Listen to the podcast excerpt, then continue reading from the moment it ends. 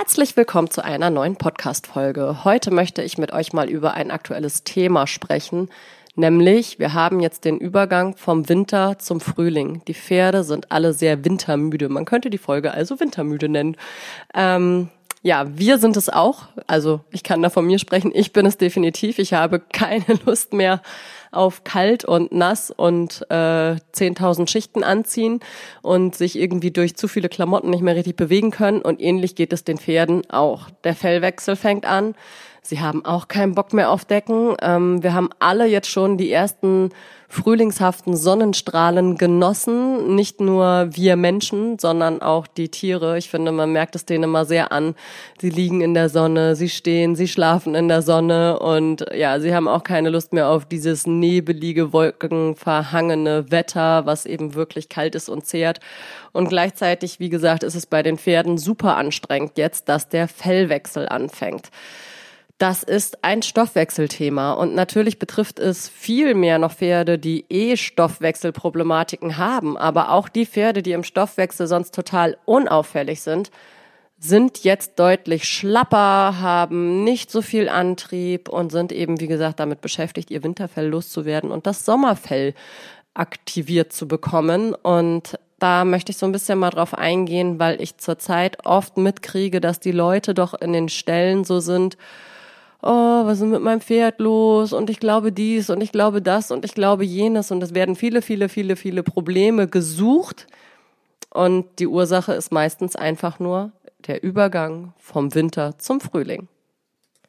Zu dem Winterfell möchte ich noch einmal sagen, das Winterfell ist generell schon anfälliger bzw. brüchiger als das Sommerfell, weil es einfach struppiger ist und länger ist als das ähm, Sommerfell. Dadurch kriegen wir beim Winterfell schnell auch so abgebrochene Stellen. Auch wenn die Pferde geschoren sind, merkt man jetzt, ähm, dass die Stellen anfangen zu scheuern, wo die Decken sind, wo die Schabracken sind, wo der Sattel sich eventuell etwas mehr bewegt, wo der Sattelgurt liegt. Auch wenn man nicht mal mit Sporen oder irgendwas reitet, dann merkt man, dass auch am Bauch teilweise Scheuerstellen in Anführungszeichen entstehen, entstehen, also das Fell einfach etwas kahler ist als normalerweise. Und das liegt nicht daran, dass ihr irgendwie ein ganz schlimmes Bein habt, hoffe ich, ähm, oder komplett unpassende Ausrüstung habt in der Regel, sondern das Winterfell ist einfach sehr anfällig. Und da reicht schon eine Naht, so eine Einfassung von der Schabracke, dass dort das Fell anfängt abzubrechen. Das habt ihr im Sommer in der Regel nicht und das ist zum Fellwechsel hin einfach immer noch mal häufiger vorzufinden. Ja, was gilt noch zu dieser jetzt so in Anführungszeichen heißen Phase zu sagen? Es ist ja leider noch nicht heiß, aber es wird ja langsam warm. Durch diesen ähm, Fellwechsel und diesen Stoffwechsel, der bei den Pferden jetzt ähm, sich verändert, haben wir einfach ein schwächeres Immunsystem bei den Pferden ähm, finden wir einfach ein schwächeres Immunsystem vor bei den Pferden. Sie sind anfälliger für Infekte und ähm, hinzu kommt dann ja auch noch dieses Wetter hin und her, dass es tagsüber schon deutlich wärmer ist und nachts aber dann noch in die Minusgrade reingeht. Dann wissen wir nicht, wie sollen wir jetzt die Pferde eindecken? Sind sie geschoren? Sind sie nicht geschoren? Dann hat man vielleicht auch mal einen Tag dabei, wo man sie zu wenig eingedeckt hat oder zu viel. Und ja, auch mit Training, wenn sie dann schon anfangen zu schwitzen wieder dann kann es einfach deutlich schneller mal sein, dass die Pferde sich auch einen Infekt aufsacken. Und auch solche Sachen sind natürlich dann super ärgerlich. Und ich kann euch nur raten, versucht die Pferde so gut es geht in dieser Zeit auch zu unterstützen, was man dort eventuell machen kann.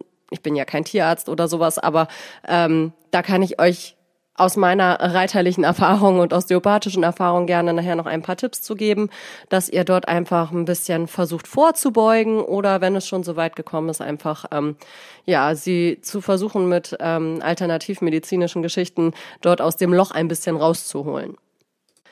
Hinzu kommt dann auch noch, dass die Pferde meist auch gar keine Lust mehr haben, Heu oder Heulage zu fressen, weil sie sehen ja schon, dass das Gras deutlich grüner wird. Da müssen wir aber definitiv vorsichtig sein. Durch diese super kalten Nächte und die schon wärmeren Temperaturen teilweise tagsüber ist das Gras natürlich noch super gefährlich. Der Fruktangehalt ist dann sehr hoch, gerade kurzes Gras, was jetzt anfängt zu wachsen so langsam. Da müssen wir super aufpassen. Da sollten wir die Pferde noch nicht so wirklich ranlassen. Ähm, ja, weil das einfach auch ähm, ein Hufrehepotenzial ähm, verschlimmern kann. Die Pferde, die nehmen jetzt häufig ein bisschen ab, sind antriebslos, fallen so ein bisschen von der Muskulatur ein und sie haben dort einfach Unterstützung nötig. Was ganz wichtig ist, ist aber auch, dass wenn ihr, einige haben ja keine Reithalle und haben entsprechende Trainingseinbußen im Winter und selbst die, die mit Reithalle unterwegs sind, das Training ändert sich jetzt ja in der Regel zum Frühjahr hin. Ne? Also ihr habt jetzt vielleicht schwerpunktmäßig viel im Winter in der Halle gearbeitet, seid maximal eine Stunde geritten und jetzt reitet ihr wieder viel mehr aus, reitet draußen auf dem Platz, geht vorher vielleicht eine Runde ums Feld oder im Wald zum Warmmachen oder danach. Und das bedeutet einfach, dass ihr das Training sehr viel mehr wieder intensiviert. Da möchte ich euch einfach darauf aufmerksam machen, dass ihr dann euer Equipment auch wieder kontrollieren lasst. Also natürlich, wenn die Pferde sich jetzt verändern, ist es wichtig, dass man darauf achtet, was passiert mit dem Sattel.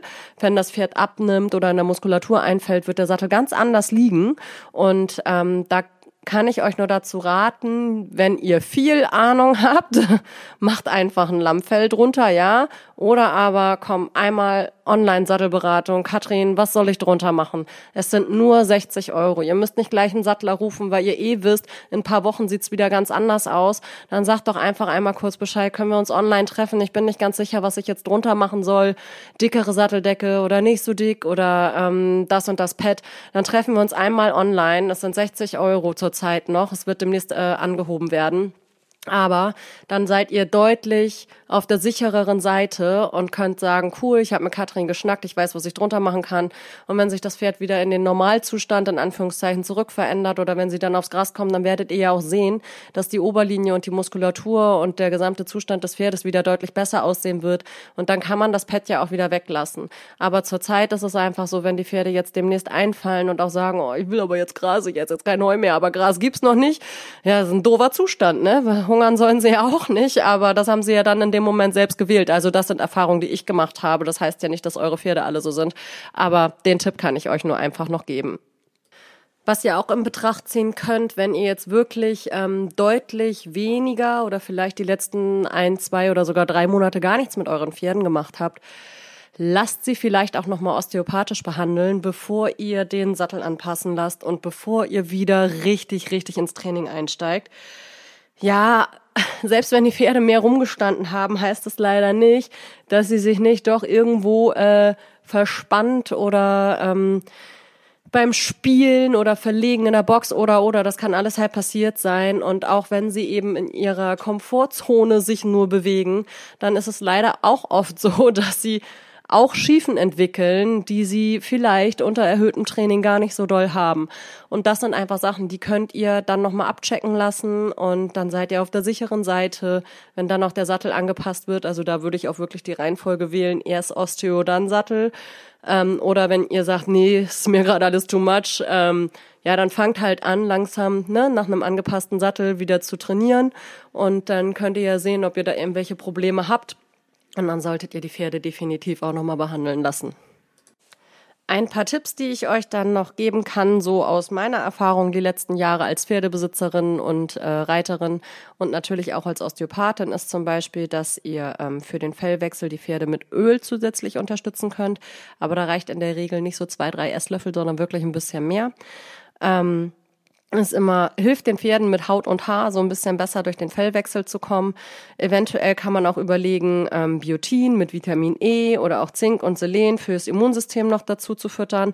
Allerdings ähm, muss ich auch sagen, ja, gibt tolle Präparate, kann man alles machen, aber produziert nicht einfach nur teures Pipi und lasst im Zweifel die Pferde einmal durchchecken. Lasst einmal Blut abnehmen und guckt halt wirklich, wie ist die Mineralisierung, gibt es da eventuelle Themen, ähm, wo das Pferd einen Mangel hat und ähm, füttert dann gezielt zu.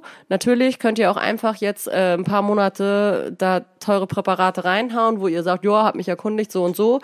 Aber das heißt eben leider noch lange nicht, dass das Pferd das braucht. Und dann geht es nämlich einfach äh, ohne großartige Verwertung äh, nach hinten wieder raus. und deswegen, dann lasst doch sonst einmal vorher ein Blutbild machen.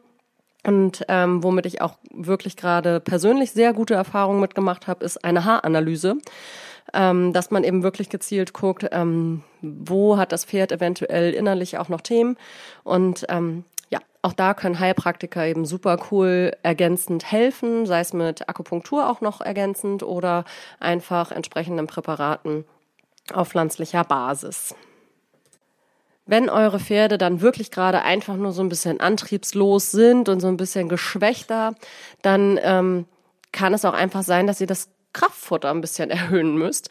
Dass es einfach jetzt ein paar Wochen so ist, dass die ein bisschen mehr ähm, Kraftfutter brauchen und nicht nur natürlich Heu zur Verfügung. Wenn sie ein bisschen eingefallen sind, dann sollte man natürlich auch gucken, dass man die Rauffuttermenge entsprechend anpasst. Aber wie gesagt, es kann sein, dass sie da schon gar nicht mehr so ganz so viel Lust zu haben.